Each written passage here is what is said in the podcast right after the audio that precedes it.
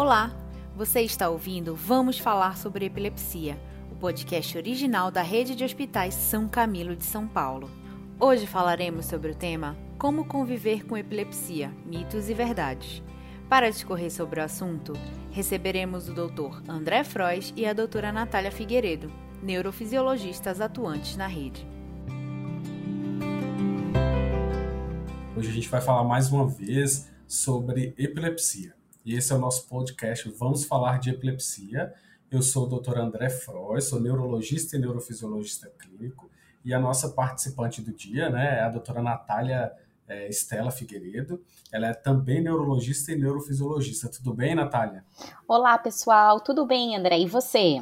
Tudo jóia. É, Nath, eu vou chamar de Nath, e às vezes posso me confundir porque a gente é amigo e a gente é colega, né, Natália? Isso aí. Hoje o nosso tema é sobre mitos e verdades na epilepsia. É um, um, um assunto que sempre me chamou a atenção, porque eu acho que a gente traz, né, um conforto quando a gente esclarece esses mitos e também quando a gente afirma as verdades, né, para essa população que muitas vezes sofre por preconceito mesmo, né? O que, que você acha?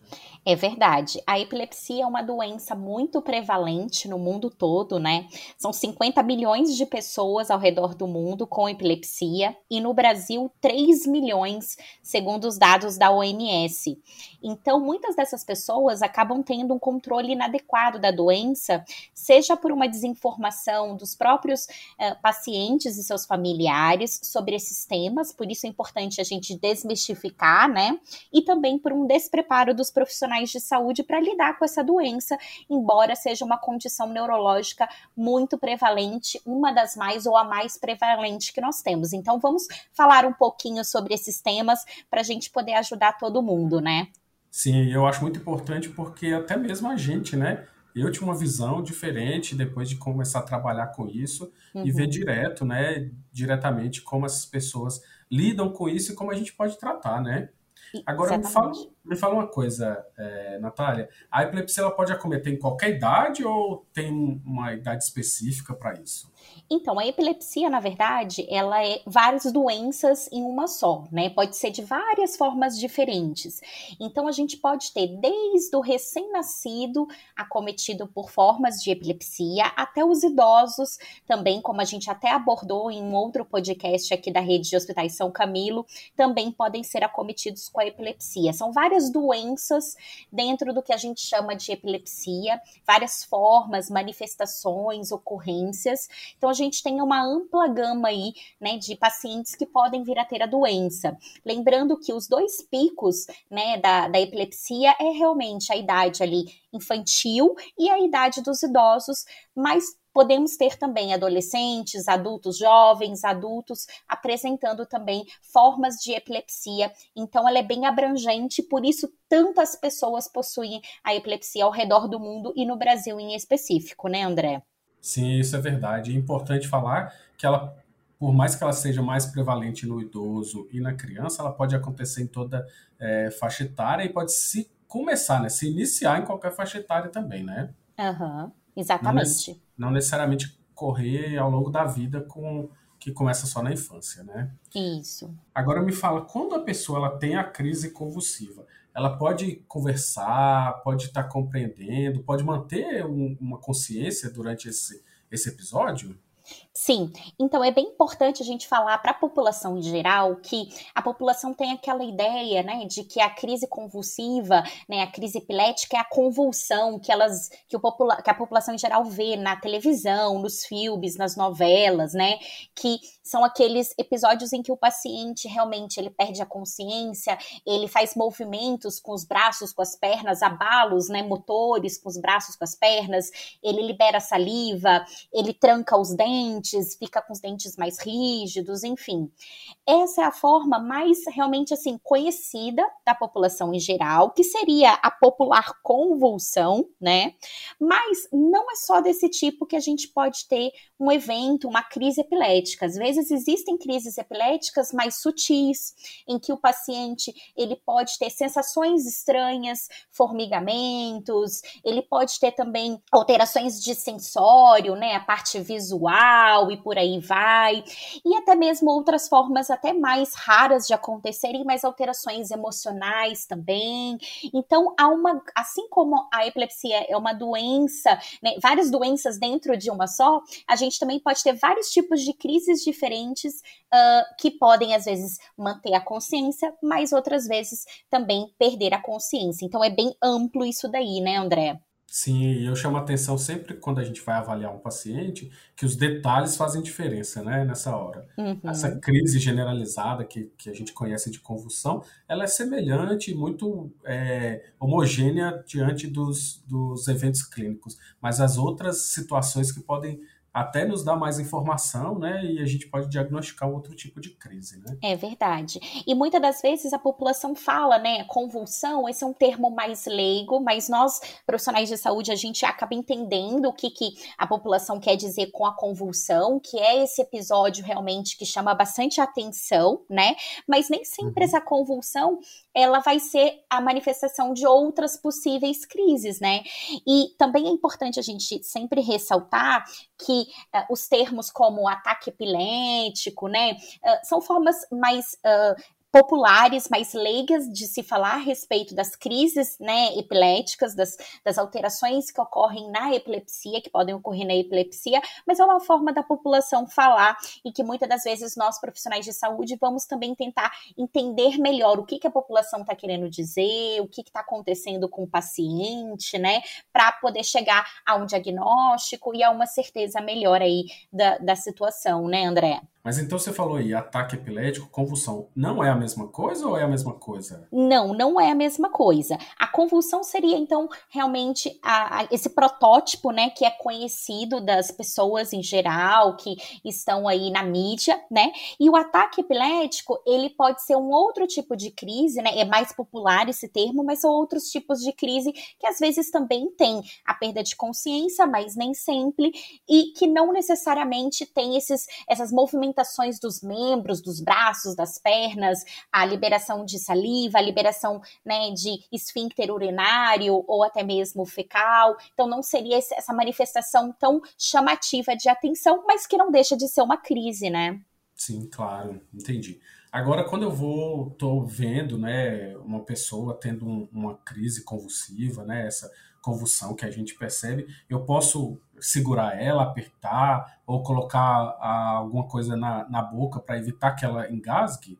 Eu preciso fazer isso? Então, isso é extremamente importante para a população em geral, para quem presencia alguma crise epilética, para os familiares, para os cuidadores, porque realmente essa crise, né, a convulsão para a população, ela chama muita atenção. As pessoas ficam às vezes até um pouco, né, ressabiadas quando vem um paciente apresentando isso, porque como ele se debate, ele trava os dentes, ele baba, né, e, e acaba tendo alguns movimentos também, até com essa parte respiratória, a pessoa parece que entre aspas está sufocando. Então, muitas das vezes a população em geral, qual que vai ser o instinto ali na hora, né? Vai tentar segurar o paciente nos braços, nas pernas, porque ele está se debatendo, vai ser tentar colocar a mão na boca, abrir a boca do paciente. Tem aquela situação de que as pessoas também acreditam que a língua enrola, e esse fato da língua enrolar sufoca o paciente, mas isso, apesar de ser o nosso instinto ali naquele momento, não está adequado. Nós não devemos né, segurar o paciente e não devemos levar a mão na boca do paciente, nem manipular a língua dele, nada disso. O que, que deve ser feito durante uma crise epilética? Você vai posicionar o paciente com cuidado, né? Geralmente virado de lado. A gente geralmente vira para o lado esquerdo, mas o importante é o paciente estar de lado. Segurar a cabeça do paciente, mas sem fazer força para não ter nenhum traumatismo ali local.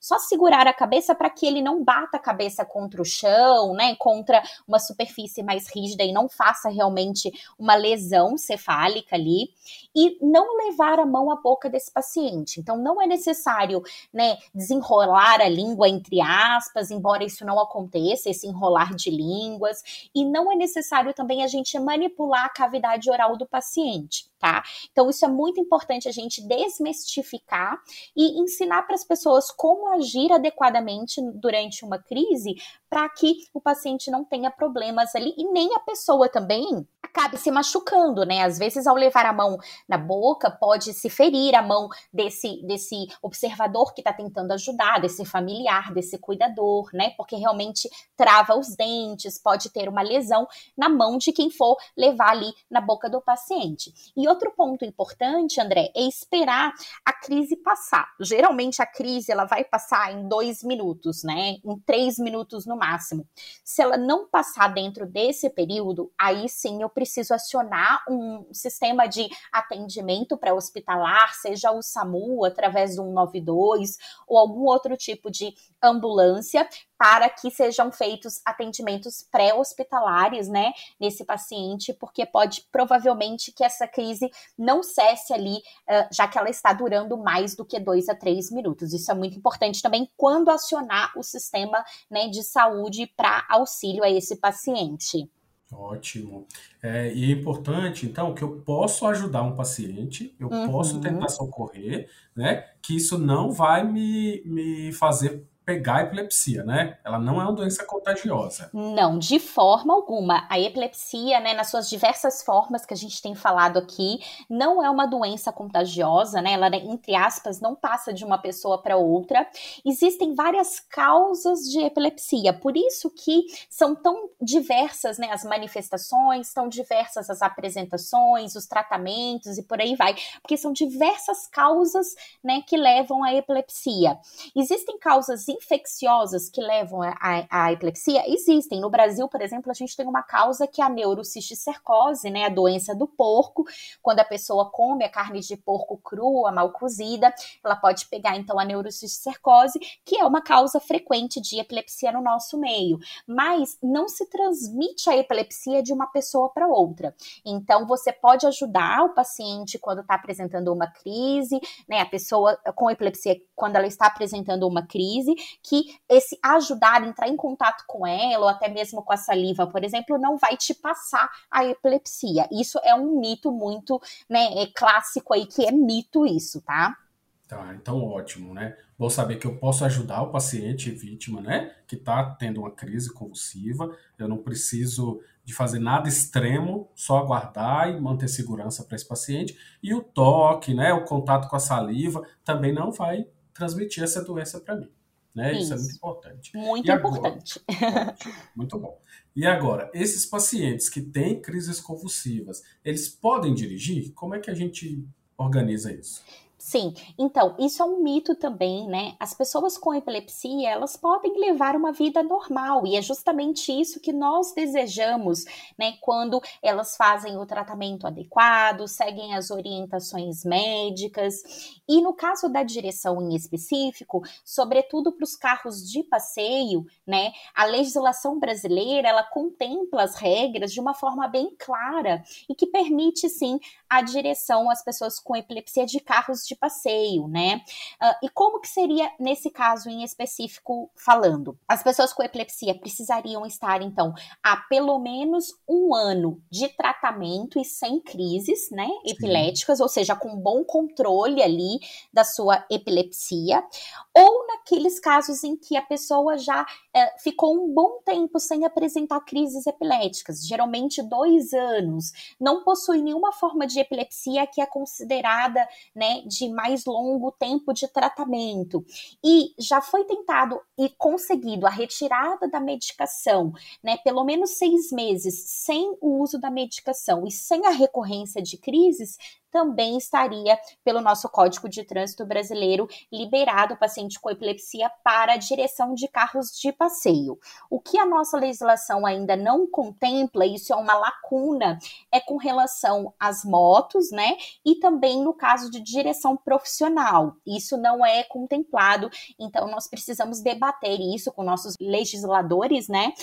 Para que a lei também seja mais abrangente e acabe abordando esses tópicos que ainda não são contemplados. Mas, no geral, então, carros de passeio é possível sim tanto os pacientes que estão bem controlados, quanto os pacientes que também já estão num processo, né, de retirou a medicação e está seguindo sem crises de forma adequada e uh, com uma boa evolução.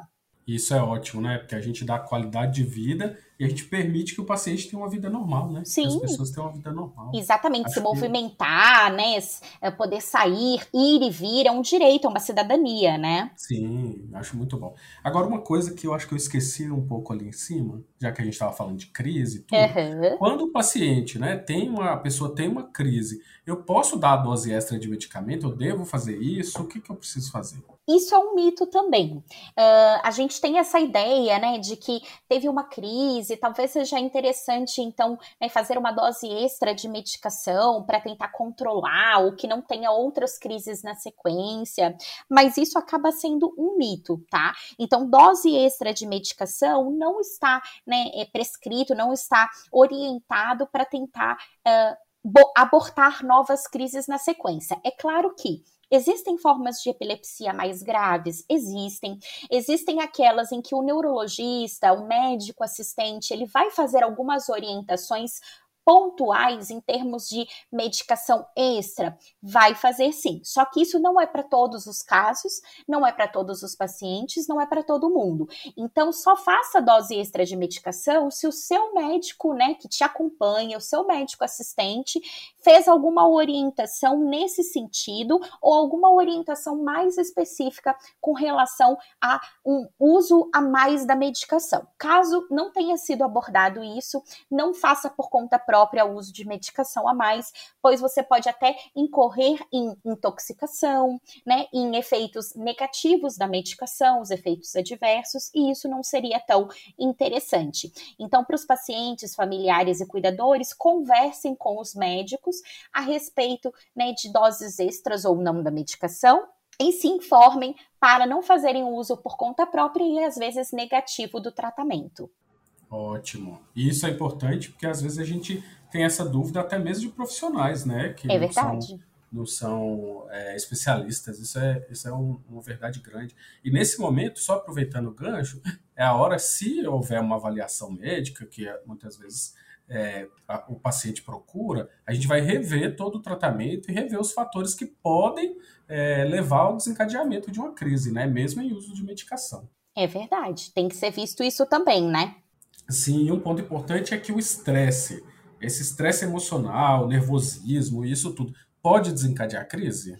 É verdade. Infelizmente, o estresse, fatores estressores, situações né, de estresse para o paciente podem ser, sim, em ponto de desencadeamento das crises epiléticas. É claro que a pessoa não está tendo a crise epilética por conta do estresse, mas ele está sendo apenas um pontapé para que aquela circuitaria neural, né, que acaba disparando de forma errada, né, de uma forma anormal ali durante uma crise epilética, ela funcione inadequadamente e aí o paciente tem a crise por si só.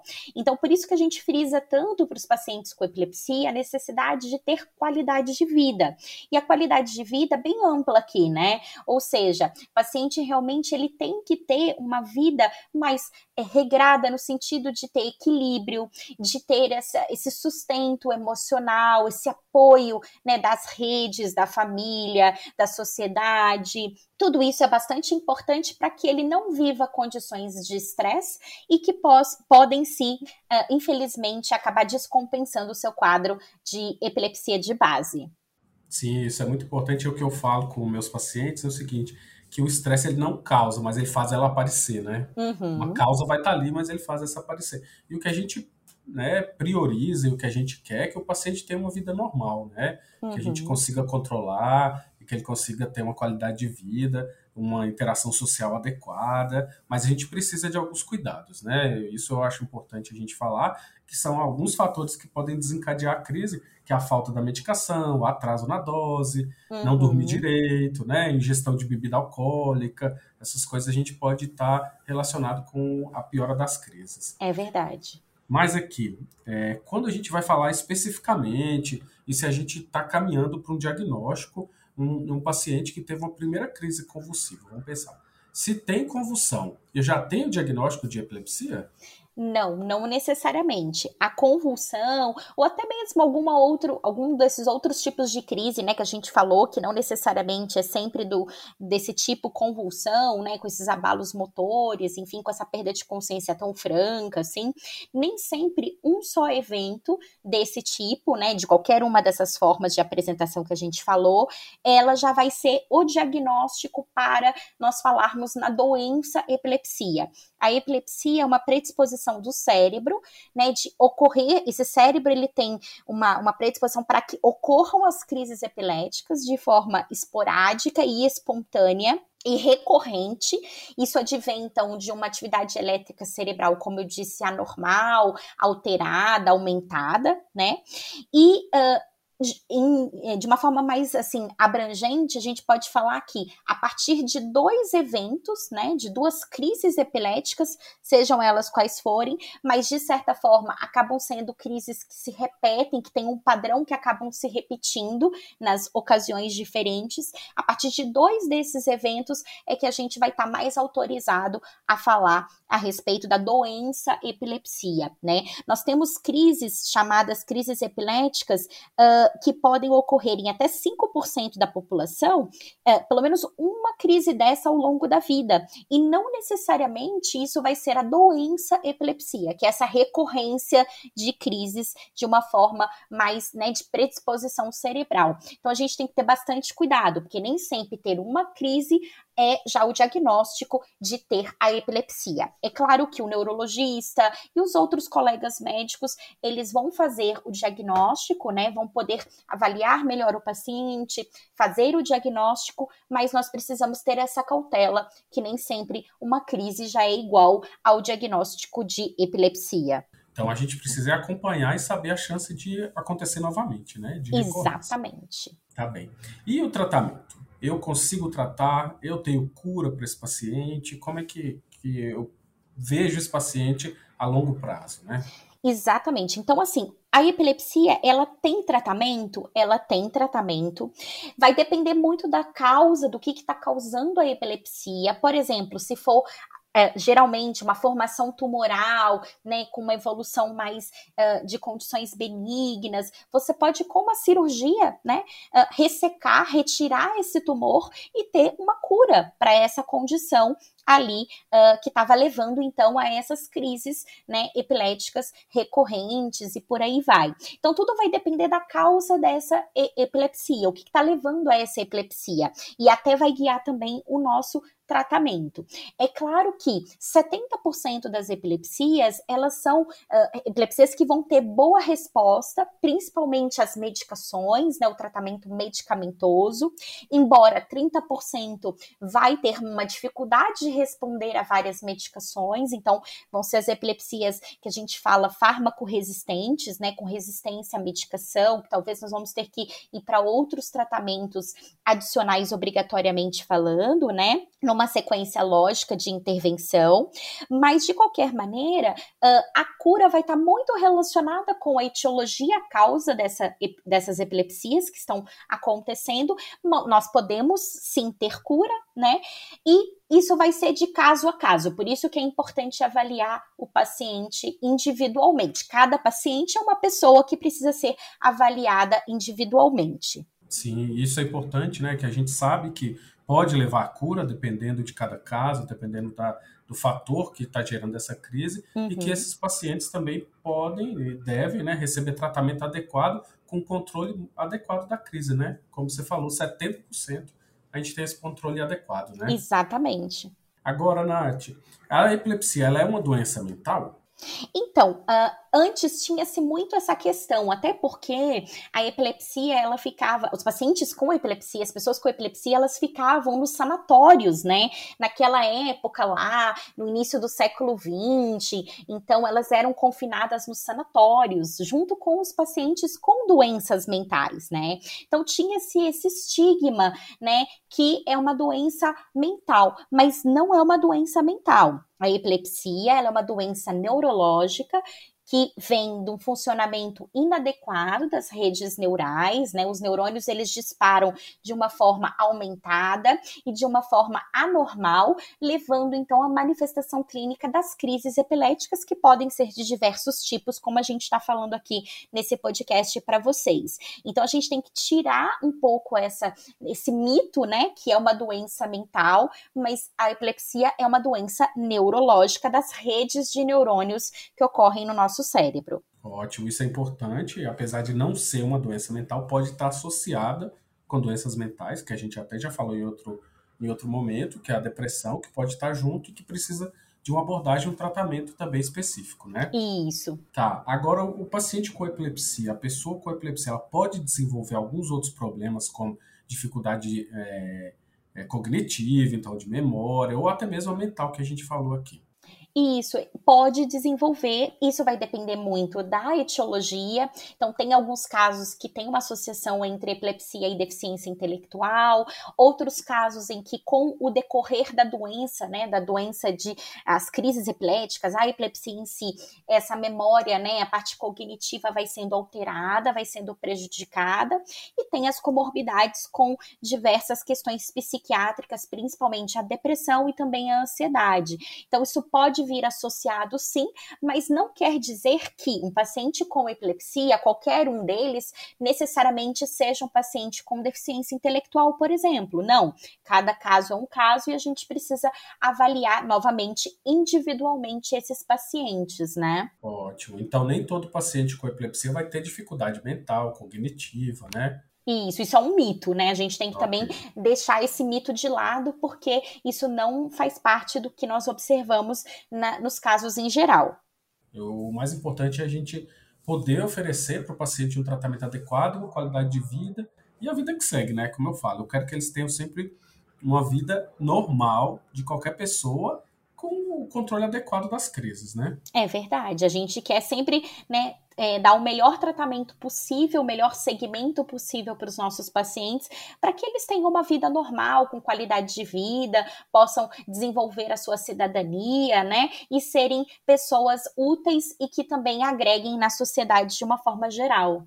Sim, e a gente vê que muitos pacientes, ou que a epilepsia ela é muito mais prevalente em, em países de subdesenvolvidos, né, com alta taxa de infecção, é, de problemas sanitários mesmo, mas ela não é exclusiva desses pacientes e nem é, estritamente relacionada com isso, né?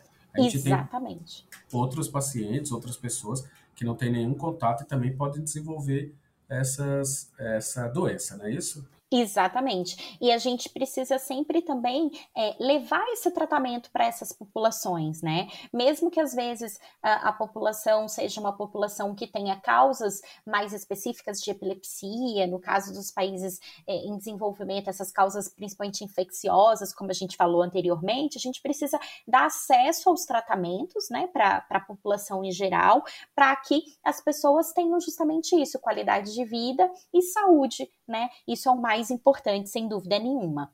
Sim, é o que a gente trabalha para isso.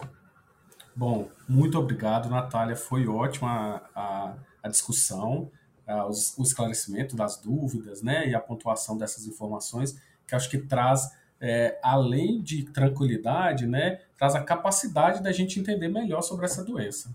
Sem dúvida nenhuma. Eu que agradeço a oportunidade de estar conversando aqui com vocês, né, sobre epilepsia mais uma vez, desmistificando esses mitos, falando a respeito dos pontos que são verdade. A epilepsia, como a gente viu, ela é muito prevalente, acomete muitas pessoas e a gente precisa sempre se atentar para que as pessoas tenham a informação correta, saibam agir, saibam como se tratar, né, como seguir e que tenham com isso uma vida mais plena e que possam, né, realmente se desenvolver aí como qualquer outra pessoa em sociedade.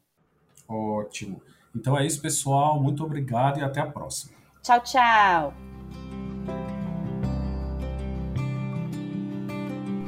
Termina aqui mais um episódio do podcast original da Rede de Hospitais São Camilo de São Paulo. Vamos falar sobre epilepsia. Quer receber mais conteúdos como esse? Siga o Hospital São Camilo SP nas redes sociais. Confira também o podcast Vamos Falar sobre Saúde. com informações sempre atualizadas e dicas para o seu bem-estar. Até a próxima!